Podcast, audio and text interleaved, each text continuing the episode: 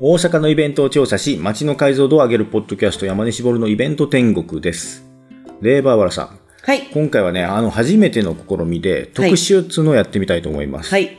で、その特集っていうのは、こう、一つテーマを決めて、それに対してしっかり語ってみようっていう試みなんですけど、はい。今回、えー特集にしようと思ったのは何でしょうかはい。えー今日特集するのは、帝都美術館展、ターナー印象派から現代へです。もう一回言います か帝都美術館展、光、ターナー印象派から現代へはい。です。はい。これが10月の26日から開催されます。で、うん結構長いことやっていて、来年の1月14日まで長期で開催されるあ長いですね展示はい。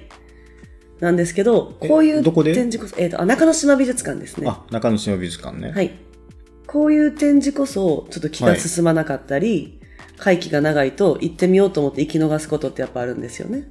そうですね。その、興味の取っかかりが分かんないとこありますね。こういう、なんか難しそうなやつは。そうなんですよ。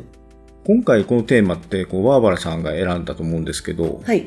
なんでこれを選んだんですかこういう、なんか先ほども山根さんが言ったように、はいちょっと腰が重いじゃないですか、こういう展示って。そうですね。なんか前知識がないといけないんじゃないかみたいなのありそうまなすんですね。小難しそうとか、あとはやっぱりあの、美術館のサイト分かりにくい、ちょっと面白そうに見えない問題があるんですけど。失礼ながらそれはちょっと思ってます ね。失礼ながらちょっと思わせていただいてるんですけど、でもこういうのこそちゃんと背景を知って、あ、うん。こういうことなんだって言って、だからこういう作品が展示されてるのかとか、こういう視点で見ればいいのねっていう前知識があったらなるほど。わかるんじゃないかと。あとはこういうなんかターナーとかね、名前は聞いたことある気がするけどよく知らないとか、どんなことをしてる人か知らないとか、あとは時代背景とか、そういう美術史的なことが私は結構嫌いじゃないので、うん。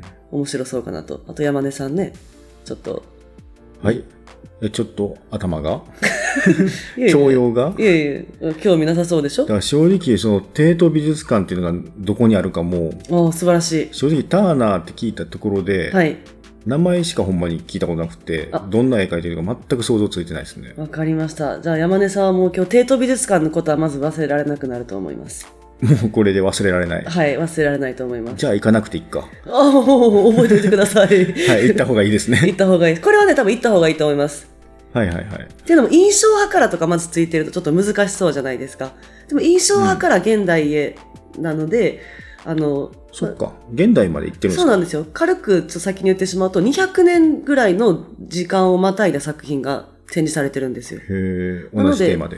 そうです、そうです。なので、現代の作品でインスタレーションとかもあるし、草間彌生さんの作品なんかも展示されてます。なんで なんでも。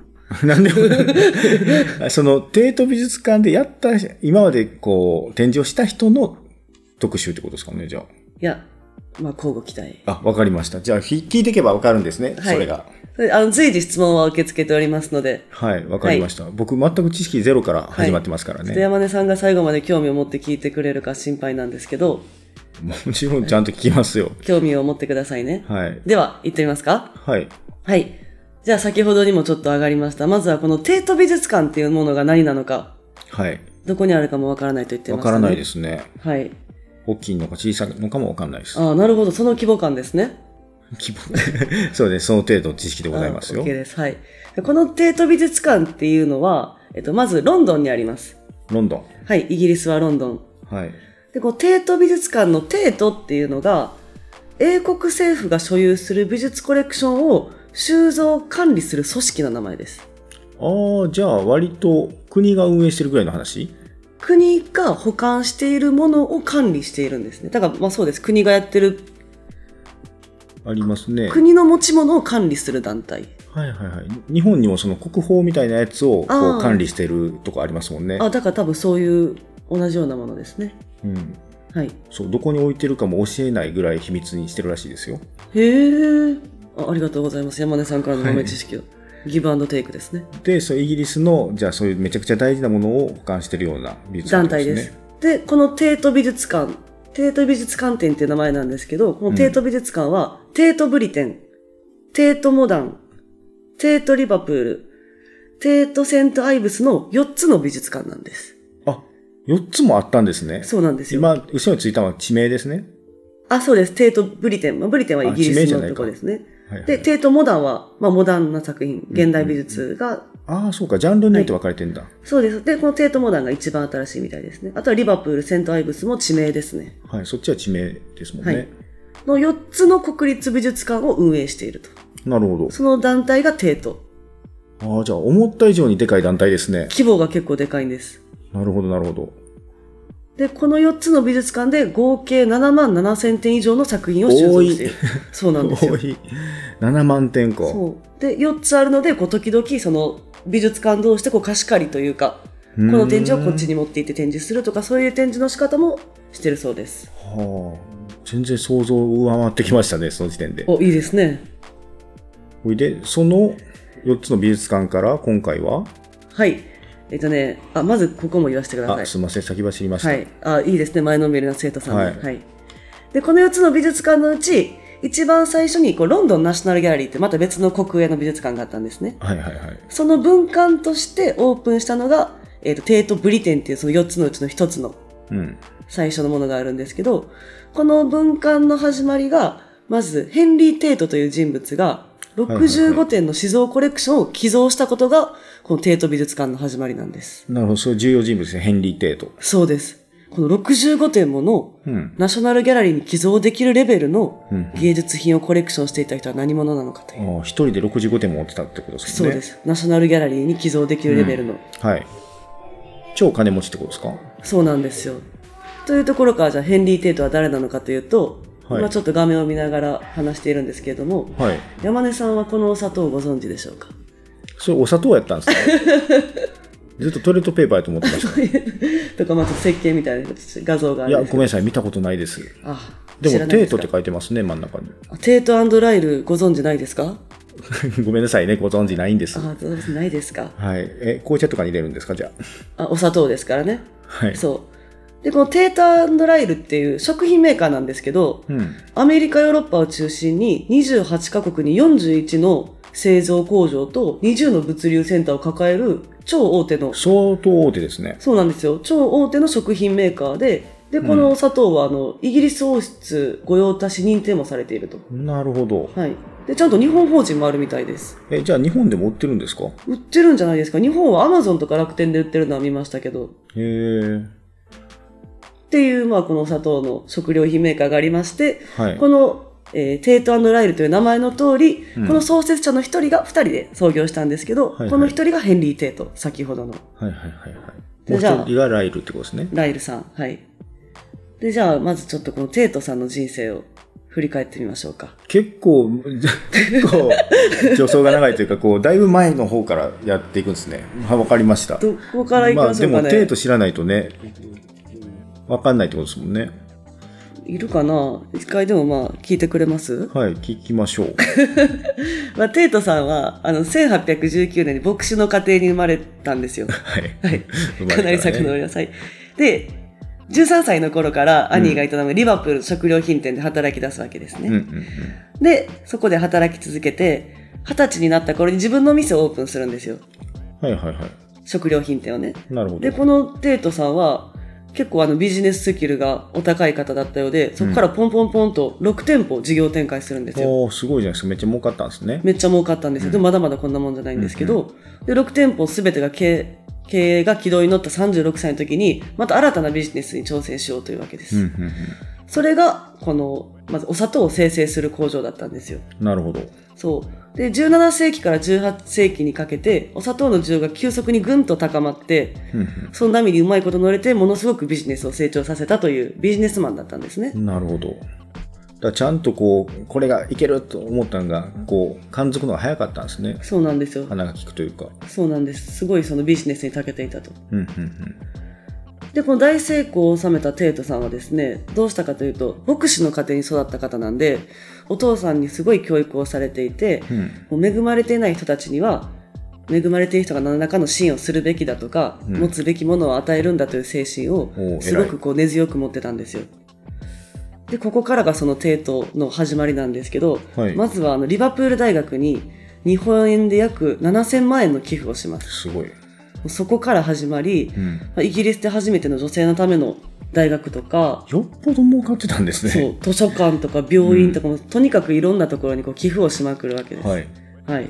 いい人。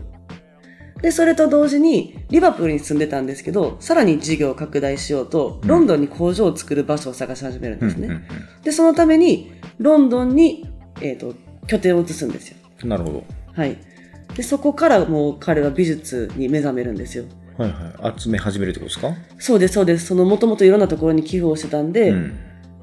ロンドンの王立の芸術院という芸術大学みたいなところですかね。はい。そこに足しげく通うようになり、で芸術に触れるようになり、もう知識をつけ、こう見る目を養っていき、最終的には自ら、あの、作品をコレクションするようになっていったといなう。るほど、なるほで、山田さん、じゃあこの絵はご存知ですかモネのオフィーリアです。ど。あモネじゃないめっちゃ有そうで名なやつだ。すミレイでした。すいません。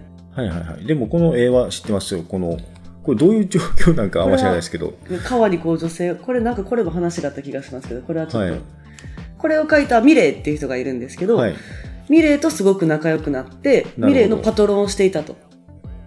ありますね、そういう話たまに。この、そうそうこの辺の絵の話してるときに。すぐパトロンになりますからうね。ん。前のピカソ展の時もね、なんかこう、ピカソと仲良くなって、こう、行き来してる間に作品が集まったみたいな話あったりとか。すぐ集めたから。はい。で、テイトさんとミレイさんが仲良くななっり、て、で、美術品のコレクションを集めて、うん始めて、で、それを自宅にずっと置いてたんですけ買っどて、あげるんですよね、きっと。多分そういうことだと思います。うんで、そのコレクションをまあ自分だけで見てるのはもったいないと。うん。自宅の一部をまずは改装するんです。で、そこをちょっとギャラリーみたいにして、すごい。そう、日曜日には一般公開して、自宅の一部をですよ。 すごい、もうテイト美術館じゃないですそうそうそうそう、始まりですもん。か。ね。で、そうやって一般の人にも日曜日は受け入れて、こう開放してたんですけど、うんうんまさにそうなんですよ、その通りで。いや、この作品たちはもっと叱るべきところに保管されて、叱るべき賞賛を受けるべきだってなるほど。思ったんですよ、テイトさんは。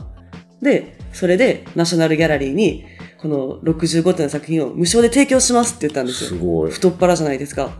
そしたらナショナルギャラリーは、いや、ちょっと所蔵する場所がないので結構ですっあらて、 お断りされちゃうんですよ、最初。なるほど。あらーと思うでしょでそしたらその時にちょうどパリに現代美術品を展示するリュクサンブール美術館っていうのができたんですよ。はいはいはい。で、そこで現代美術品を披露する場所があるからパリはこれからもっと芸術が伸びていくぞって。うんパリはそんなのにイギリスはこんなんでいいんかってはいタイムズ紙が声を上げたわけですよ。あ新聞で新聞社が。そうそう、イギリスはそういう展示する場所がないとか言ったらダメだっていうので、新聞社が声を上げたら結構なんか大衆の世論も結構そうだそうだって盛り上がって、なるほど。そしたらテイトはこれはチャンスだと。この波にまた乗らないとと思っなるほて、ど。今度はまた約日本円で1000万円を、じゃあ寄付するからこれで美術館を建てろって言って、はい。美術館を建てたんですよ。ああ、それでまず、ロンドンに立ったってことですかロンドンにその一つ目の、えブリーブリテンブリテンの方ナショナルギャラリー・オブ・ブリティッシュ・アートっていあう、ーまあ、そこの時はまそのだ、時は名前違ってたんですね。その時はまだ違ってない。うん。っていうのが4年の歳月をかけて完成したそうです。なるほど。じゃあ、その時飾ってたって結構自分で集めた作品を飾ってたんですかね。そうみたいです。で、これは余談なんですけど、はい。その一番最初にできたナショナルギャラリーの文系、ナショナルギャラリー・オブ・ブリティッシュ・アートは、うん。あの、刑務所の跡地にできてるんですよ。おー。あ、で、これですね。で、その美術館の地下には、またこの刑務所の地下通路が残されてるんですって。えー、なんかロマンありますね。でしょで、ここの刑務所はよくあの、ポルターガイスト現象が起こるとか、あ、よく怒るんだ。霊がさまよってるとか言われるから、なんとカメラを設置して、それを見ながら飲めるパブが近くにありまめっす。ちゃいいね。おしゃ れ。ゴーストモニターって書いてますけど。幽霊これ出るかなってここみんなこれをねかうすほんまにあの、 心霊現象の起きるようなトンネルのあの、カメラになってますね。そうですよねこれちょっと怖いですなんですかパラノーマルアクティビティみたいなでもその発想おしゃ れ。ちなみに、それって何年ぐらいの頃って言ってました、今。えっと、美術館ができたのですから、はい美術館を作る計画をまず発表したのが1982年なるほど。あはそうそう1892年ですいはいはい。でそこから4年かけて完成してるのでえー、1900まあ、約200年前ってことですね。そうですねなるほど、なるほど。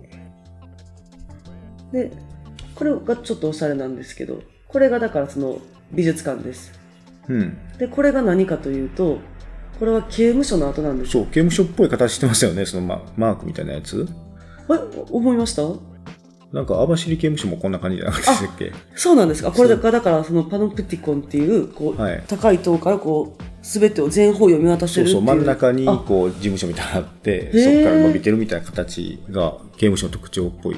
あ知らなかったですそれそうそこの跡地にここのあった場所にこうベンチになっめてるっちゃいじってるじゃないですか、刑務 所ゃん これは確かにちょっといいんって思いましたけど、いいですね、ユーモアですね、割と。まあ、こんな感じで、まあ、ちょっとお茶目なね、うん。こういうのもあるという感じそれでが事の始まり。ことの始まりです帝都美術館はこうやってできたとなるほど。で今回はその帝都美術館からの所蔵物がこう来てるというわけですねはいその時代から現代へってことその時代から現代の作品が来てますなるほど、なるほど。じゃあ、割と未来から始まる感じですかね、そうなってきたら。ミレーとか、あとは、作品紹介で言うと多分こうバーッと最初から、精神的で崇高な光、宗教画とかも多分あるんですよね。うんうんうん17世紀から18世紀にかけて、出たロマン主義とか出てきたそうです、そうです。で、自然の光。今なんかホームページ見ながら語ってますがはい。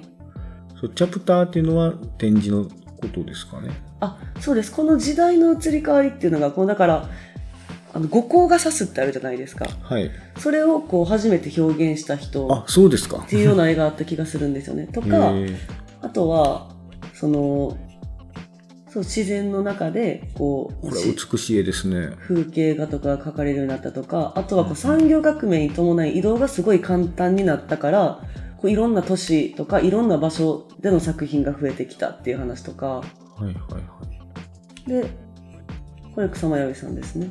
本当だとか、これモネとか、あとはこうだんだんそうカメラの、ここはまだ絵画ですけど、映像のカメラの技術が発達してきたとか、技術、映像の技術が発達して今きたと回か。光をテーマにしてるんですねそうなんです。で、このひターナーですよね。この展示の名前にもついている。ああ確かにで、なぜターナーがここまで注目されていて、なぜすごいのかという、ターナーについての勉強を少しはいしていきましょう。で、ターナーはロマン主義の画家でも、その19世紀に活躍した画家で、最もなんか画期的な、創造的だと言われているらしくって、そのゆえんが、どういった絵なんですかね見ていきましょう。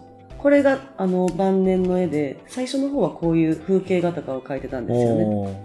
ああで夕日と船の絵ですかねそうです、そうです。ターナーは、だから自然をそのまま表現するんじゃなくて、この自然が作り出すエネルギーとか、はいなんか流動的なものをこうどうやったらこう表現できるかなっていうのをすごい追求してたなるほど作家ということで、まあ、最初の方はこういうこうちゃんと船があってこう空があってとか状況がわかる作品を書いていたんですけど、こう晩年になるにつれてこういうぼやっとしたなんかぼやーっとしましたね急に野良無常日の出これがその印象派その時はまだ印象派っていう言葉はなくてターナーがロマン派、ロマン主義の作家と言われてるんですけどこういうぼやっとした正直こう何描いてるかあんまりわからないみたいな絵になっていくんですよね。なんかこデのィテ時ールっはていうか風景の中のなんか光だけ取り出したみたいな感じですね。そうです、そうです。で、こう何が書いてあるか分からへんとか、すごいはあいの、批判を受けたんですけど、ターナーは、いやいや、どこで何を書いたかではなく、この絵を見て、どういう印象を抱いたかっていうのが、うん一番大事だっていう、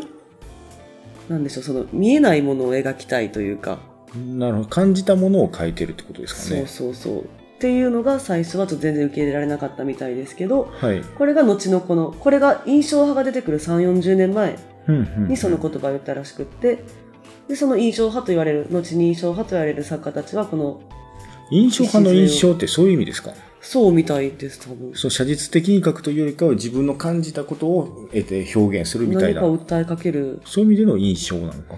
そうでモネとかはやっぱり有名だったりしますけどこっちの方が実は先にこういう絵を描いてたということで、モネはこの「印象日の出」という作品をターナーの「野良無常日の出」を描いて構想を得て描いたというああなるほど。なんかヒントを得てというか参考にしてというかそうですモネの方が後ってことですかこのそうですそうでへすーモネの3 4 0年前にという印象派あをの道をターナーが作ってきたということだそうです。ターナーも、じゃあ、その帝都美術館で結構押されたアーティストとかそういうことですかなイギリスを代表する光の画家と言われているそうで。るほど、なるほど。そっか、自然とこう、展示する人たちもイギリスの作家さんっていうことですもんね。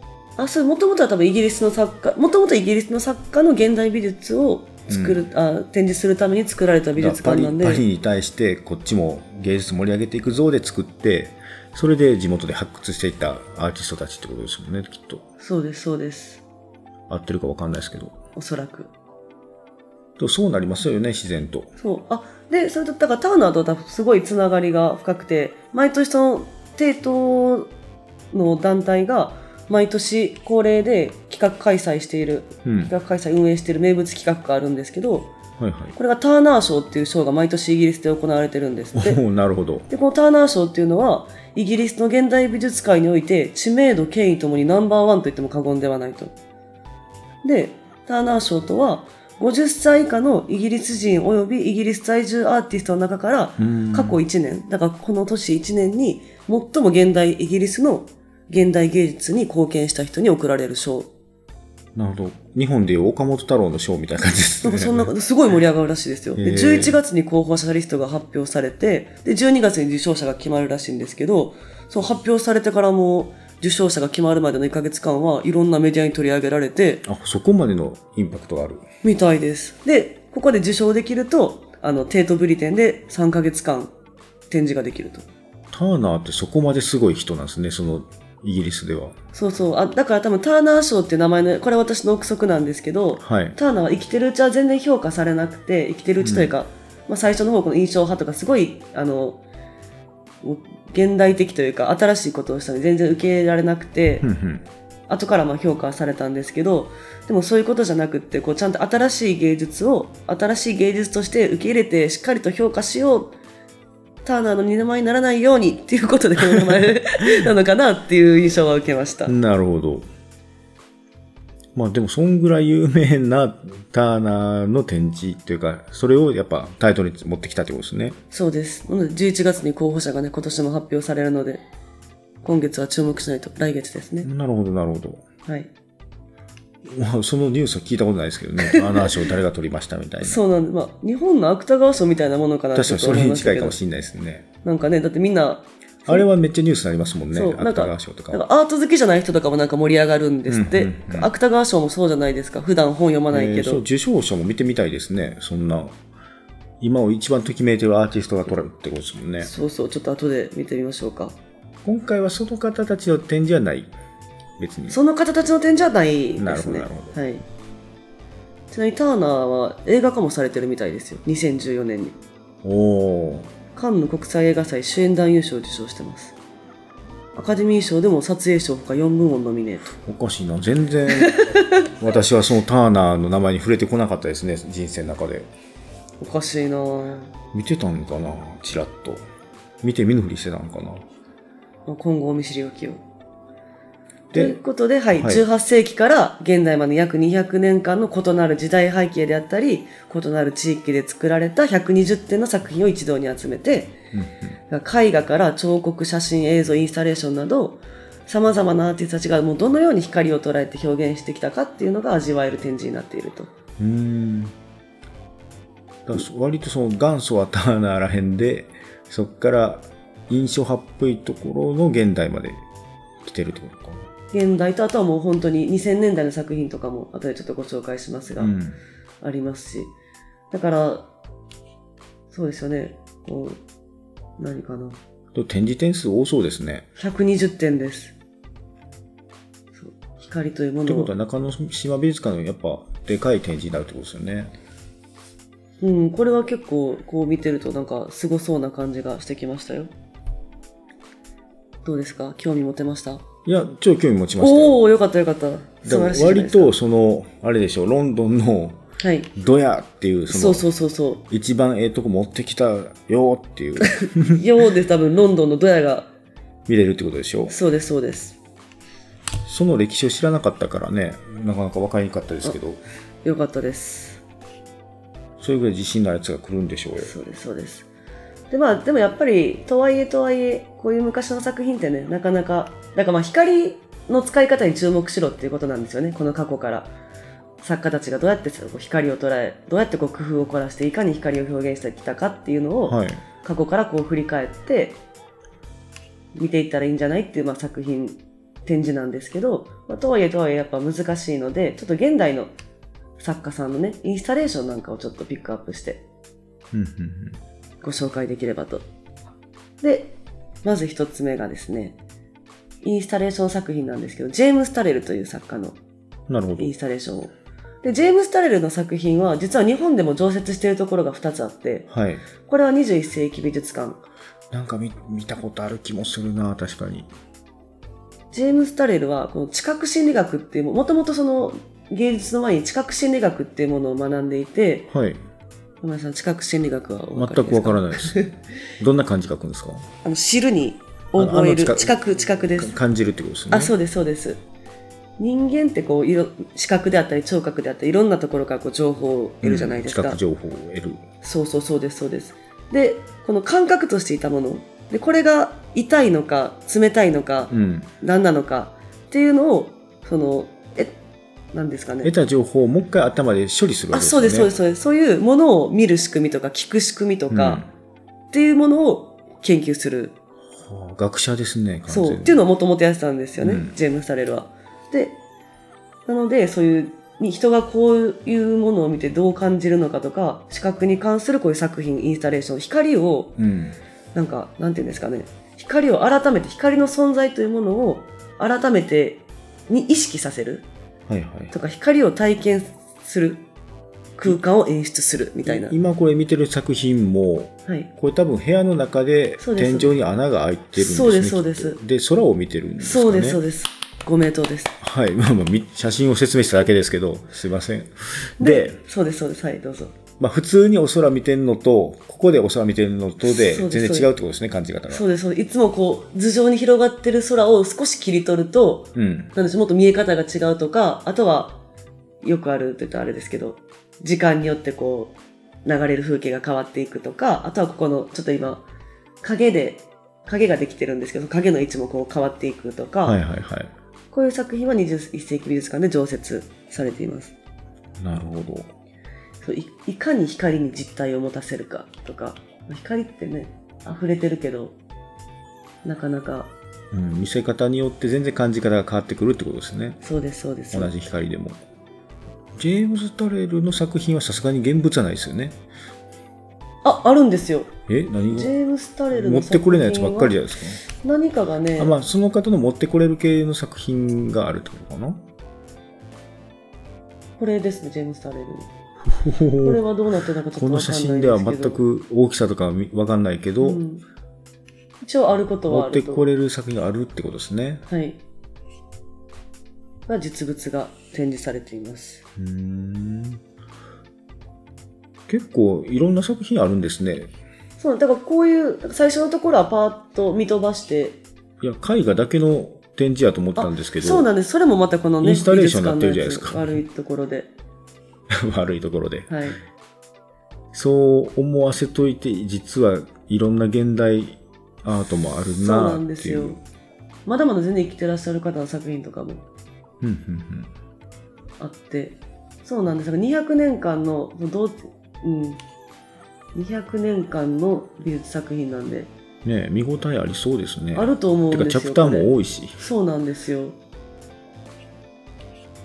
っていう、まあ、インスタレーションの作品とこれは私がもう一つちょっと気になっていたものでこれはどう,、はいどうなってるんだろうっていう山田さんこの方はご存知ですかあ、めっちゃ知ってる。おジュリアなんかン一時期なんか流行ってた気がする。なんかのジャケットになってたのかなご名答ですこれがブラーのイギリスのバンドブラーや。ブラーのアルバムカバーですはいはいはいはい。でこうてか、この人の絵柄流行ってた気がする。そう私も名前は知らなかったんですけど、うんジュリアン・オピーという方の作品で、目が点なんですよそうね。湯たんぽさんとかうん、の、のりねたけさんみたいなえ、言葉難しいですけど、その系列的なとこかもしれないですね。そうなんですよでなぜこれが展示されているのかって感じじゃないですかそうですね。帝都美術館でも光でもそうなんですよ。ないのか知らないですけど。そう。で、これは私すごい、なんで、調べてあまりわからなかったんですよね。この、でも、今回展示されるのは、このポップな作品じゃないんですよ。ああ。このポップな作品ではなくて、実は展示されるのは、こういう作品が展示されあまれす。写真そうなんですよ。ああジュリアン・ここはオピーさんの写真。この、えっ、と、3つ今展示作品があるんですけど、はい。この一番右側は、ちょっとあの、そこまでポップではないですが、同じような作風のイラストですねあ。、これイラストなんやこ。こはイラストなんですよ。はい。なんですけど、この日本初公開の作品らしくって、この2つはご自分で撮影された写真をデジタル加工していると。はい。最高、デジタル加工して再構成した作品のうん。一部。で、写真なんだけれども、ちょっとアニメとかゲームっぽい雰囲気を醸し出しているという作品がしますが。これ多分現地行ったらまた音声ガイドとかあるんですかねあり、あ、あります。あその、うそう何かまた書いてましたね。これ系はね僕音声ガイドとか好きなんですよねあ、解説なれえた。なんか何人かおるなんで 今回はこのアナウンサーの方息の合がった投稿音声ガイド。おこの人がメインじゃないですか音声ガイドなんか板垣リヒトさんリ。ヒトさんでアンバサダーでもあるからこの人も出てくるこの、これの、テレビ東京、田中瞳アナ、TBS 田村真子アナウンサーと、テレビ東京、田村瞳アナウンサーの息の合ったトーク音声ガイドでお楽しみいただけます。トークかこっちはねどのタイミングで聞いたらいいんでしょうね。 えトーク。で実際のナレーションは声優の畑野さんですよね解説ナレーターと音声ガイドとどう違うんですかもう分からなくなっていたでも結うん構頑張ったってことです作家の言葉を交えながら作品の見どころを分かりやすく解説そうだから僕この人がきっとメインでうん、たまにさっきのリヒトさんが出てくるんじゃないですかとにかく僕こういうの解説とかねはい見ながら聞きながら、あの見たいんで多分音声ガイドはもちろん利用しますねこれはもうぜひぜひ。そんなところですかね。いかがでしたでしょうか そうですねまあまあですねでしょうね。いや確かにやっとそのバックボーンが分かったんで、はい。意味が分かって、はい。あの見に行きやすくはなりましたよかったです。はい。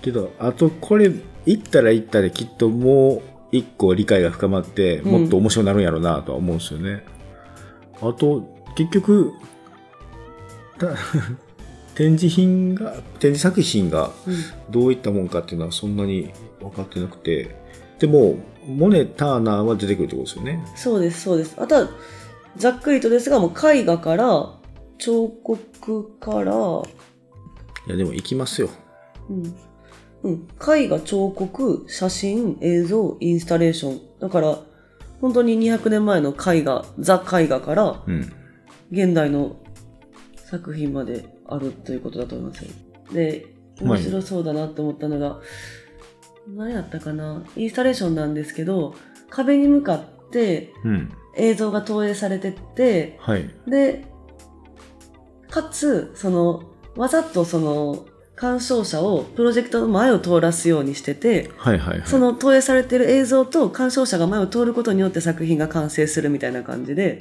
おーそれがなかなか、なんかこう写真が載ってたんですけど、これを見ても何にもわかんないと思うけど、めちゃめちゃかっこよかったみたいな書いてる人がいました。なるほどそれも現代美術的というか実験的な作品ですうね、ん。今のネタバレしていいんですかそんなはい。さ余計い遮って後でびっくりするようないや見たくなるでしょ、余計。いやこれ見てたらちょっと時間が過ぎていきますよあ、はい。 という感じで、はい。じゃはあいとっもかく分かりましたでも1月までありますからねて言ってたらまた、はい、終わっちゃう んで、せっかくここまで知識を頭に入れたか忘れないうちにぜひぜひ、10月26日からなんで、10月中に行きましょう。そうですねせっかくは行きましょうはい。山根さんが一番興味を持ったポイントはそうですね割とその出どころかもしれないですね歴史多分今いただいた情報ははい。だいぶはしょってるんやろうなと思ったかそら、うです。はい。そっからの話と、あと、印象派をやっと覚えたい。やっと覚えたい。そう印象派、印象派言うてもね、 そうそう。まもあうちそょんっなとにさらっとだったんでね。何回も勉強してるのに、何回も勉強してるけど頭に入んないんですよ、僕。うん。でも、今の説明と、はいこの本物を目の前で見たら、やっとちょっとは頭に残りそうな気がする。じゃあ、この秋は印象派を覚えましょそう。う。はい。っていうのとやっぱり現代美術的なその割と最近の作品とか、うんまあ、オブジェみたいなものとかインスタレーション的なものとかもあるっぽいから、そこも楽しみですね。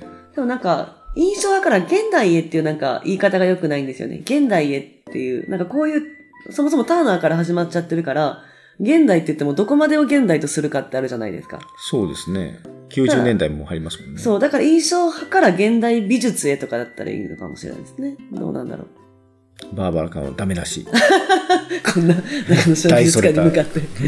失礼いたしました。はい、ということで、はい終わりましょうか。はい、ありがとうございました。ありがとうございましたはい、今日やっと興味が持ちました。はい、はい、じゃあ今日はここまででございます。はい、お粗末様でした。そして皆さんからの、えー感想もお待ちしております。変と年の山根絞るのイベント天国にメールフォームもありますし、X のアカウントもあるので、ぜひフォローしてください。はい、それでは皆さん、今すぐイベントに出かけましょう。解散。解散。帝都美術館展に行きましょう。行きましょう。